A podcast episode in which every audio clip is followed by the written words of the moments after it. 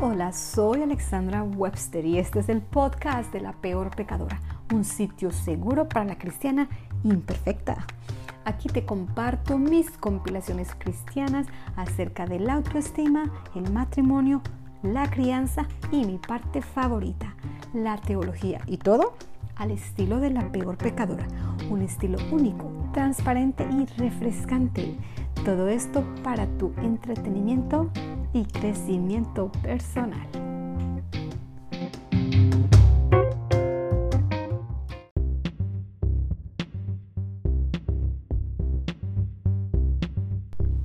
¿Has escuchado a los evangélicos evangelistas evangelizar a través del Evangelio?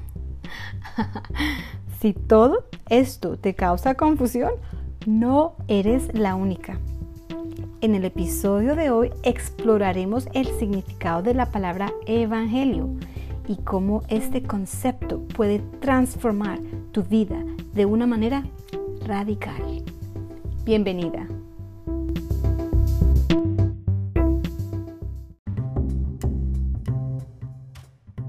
La palabra evangelio es una de las palabras más comunes en el vocabulario cristiano. Muchas personas la han escuchado, pero pocos realmente entienden su verdadero significado. Algunas personas la rechazan principalmente porque algunos individuos la han usado de una manera corrupta. Pero, ¿qué significa? Su significado derivado del idioma griego se traduce como buenas nuevas o mensaje feliz. Para entender el por qué son buenas nuevas, primero tienes que saber cuáles son las malas noticias. Como humanos diferimos grandemente en nuestras creencias. Solo existe un hecho que nadie puede invalidar. El hecho que todos algún día vamos a morir. Así es. No importa tu raza, género, estado financiero, creencias, trabajo, familia, edad, estado de salud, etc. Algún día será tu turno. Es interesante como muchos negados a aceptar esta realidad usualmente analizan la muerte como espectadores y nunca como protagonistas. Amiga mía, te reto a que por un instante, tal vez por primera vez, imagines ese momento en el que respirarás por última vez. Todo aquello que amaste, todo aquello por lo que trabajaste, todo aquello que soñaste, todo lo que consideraste preciado será arrebatado. Tu casa será habitada por alguien más. Tu familia sufrirá, tendrá que seguir adelante y también morirá. Tu cargo laboral y tu función en la sociedad será reemplazada con alguien más todo tu dinero y posesiones, como en el juego de Monopolio, volverán a su cajita para empezar un nuevo juego, pero esta vez con participantes nuevos. Algún día no habrá ni memoria de tu existencia.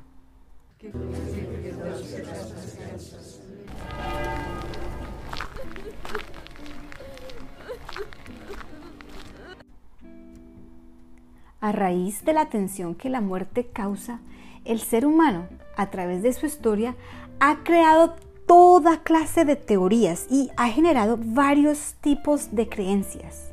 Existen dos grupos principales, aquellos que creen en algún modo de vida después de la muerte y otros que creen simplemente que la muerte es el final de la existencia como tal. Ninguna de las dos creencias puede ser validada científicamente, entonces las dos se convierten en un acto de fe. Si definimos fe como la completa confianza en alguien o en algo. Así que tanto el ateo como el creyente necesitan de fe para mantener su creencia. Y aunque ambos difieren en sus puntos de vista, hay algo que los une. La creencia de un estándar de moralidad.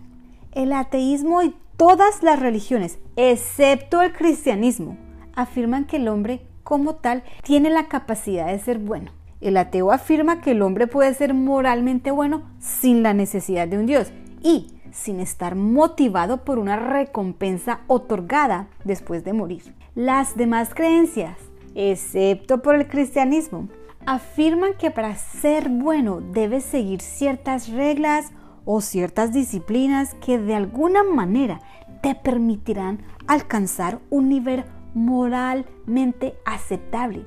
Y Esto te otorgará una experiencia positiva en el más allá.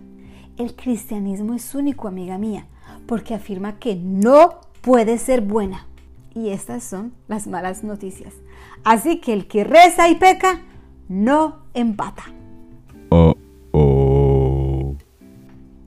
Te reto a que encuentres un ser humano en toda la historia del hombre que nunca haya cometido una falta. Empieza por ti misma. Sin importar qué estándar de moralidad sigas, ¿cuántas veces has hecho algo que sientes que no estuvo bien o que no fue lo correcto? Así es, tú misma has violado tu propio estándar de moralidad. Tú y el resto de la humanidad, sin excepción alguna. Esto es lo que el Evangelio define como pecado. Ahora, ¿qué es el pecado? Es como una flecha que falla en su objetivo. Todos hemos hecho lo que no deberíamos hacer y hemos dejado de hacer lo que deberíamos haber hecho. Romanos 3:23. Pues todos hemos pecado. Nadie puede alcanzar la meta gloriosa establecida por Dios. El Evangelio declara que debido a nuestro pecado debemos enfrentar su consecuencia. Romanos 6:23. Pues la paga que deja el pecado es la muerte. ¿Qué pasa después de que mueres. Hebreos 9:27. Y así como cada persona está destinada a morir una sola vez y después vendrá el juicio. La mayoría de las personas que creen o imaginan una clase de juicio final piensan que pasarán la prueba haciendo una lista de lo bueno que hicieron o lo malo que no hicieron. Yo he trabajado, he hecho lo mejor que he podido, he rezado, he orado, he ido a la iglesia, no, no he matado, fui bueno con mi familia, tuve buenos valores, etc. Esto es el resultado de compararse con otras personas que no han tenido una vida ejemplar. Por ejemplo, los asesinos, los delincuentes, los vagos, los que se aprovechan del poder, etc. Cuando estés frente a Dios, el estándar con el que serás comparado será su estándar perfecto. Comparado con ese estándar, simplemente no eres aceptada. No importa tu lista de buenas acciones. En vista de este problema sin solución, en su perfección y su gran amor por nosotros, Dios diseñó un plan de salvación. Efesios 2, 8:9. Dios los salvó por su gracia cuando creyeron. Ustedes no tienen ningún mérito en eso. Es un regalo de Dios. La salvación no es un premio por las cosas buenas que hayamos hecho. Así que ninguno de nosotros puede jactarse de salvo. El núcleo del Evangelio se basa en la gracia de Dios. ¿Qué es la gracia? La gracia es algo que se te otorga sin que lo hayas merecido. No lo puedes obtener a través de tus propios esfuerzos. Dios te otorga una salvación que no mereces. Romanos 5:8. Pero Dios mostró el gran amor que nos tiene al enviar a Cristo a morir por nosotros cuando todavía éramos pecadores. En todas las demás religiones tú estás llamada a seguir una lista de reglas y un estilo de vida que te ayudarán a alcanzar un estándar bueno. De ahí se define la calificación de tu juicio final y el destino que recibirás. Todo esto depende en lo que creas. Las reglas cambian, pero el concepto es el mismo. Todo depende de tus esfuerzos. El cristianismo es la única religión que enseña que Dios vino a nosotros en vez de requerirnos mejorar para ser dignos de Él. La salvación de Dios es otorgada a través de su gracia, aun cuando tú todavía estabas en tu estado pecador. Jesús murió por nosotras antes de que hiciéramos algo por Él. Dios no esperó a que hiciéramos las cosas bien antes de enviar a su Hijo a morir por nosotros. ¿Cómo debes responder a lo que Dios te está ofreciendo? Apocalipsis 3:20. Mira, yo estoy a la puerta y llamo. Si oyes mi voz y abres la puerta, yo entraré y cenaremos juntos como amigos. ¿Qué está tratando de mostrar Jesús aquí cuando ofrece entrar y comer con nosotras? Que anhela tener una relación personal contigo. Sí, amiga oyente, contigo. Para tener una relación personal con Jesús y aceptar sus buenas nuevas y aceptar el Evangelio es muy simple. Primero, admite que eres una pecadora, que necesitas un Salvador. Pídele a Dios que te perdone y que te ayude a apartarte del pecado. Segundo, cree en tu corazón que Jesús murió por ti y resucitó, conquistando el pecado y la muerte. Tercero, compromete tu vida a seguir a Jesús poniendo toda tu confianza en Él y dándole la toma de decisiones y autoridad como Señor de tu vida.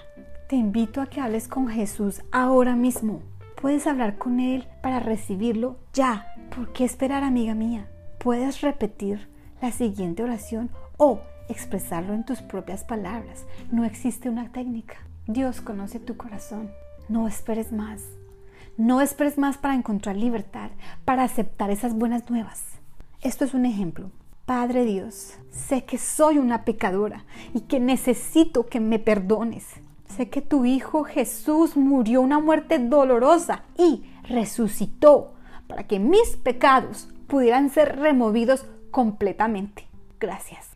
Quiero hacerte el Señor de mi vida. Confiaré en ti y te seguiré. Todo lo que soy y todo lo que tengo es tuyo ahora. En el nombre de Jesús. Amén.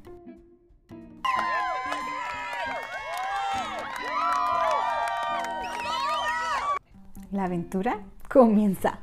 Cuando tu relación con Dios está restaurada, puedes unirte a Él en su plan de salvación. Esto incluye ayudar a tus amigos a tener una relación con Jesús, trayendo justicia donde hay injusticia, consuelo donde hay dolor y esperanza donde hay desesperación. Tu vida nunca será la misma. Has vuelto a nacer. Bienvenida.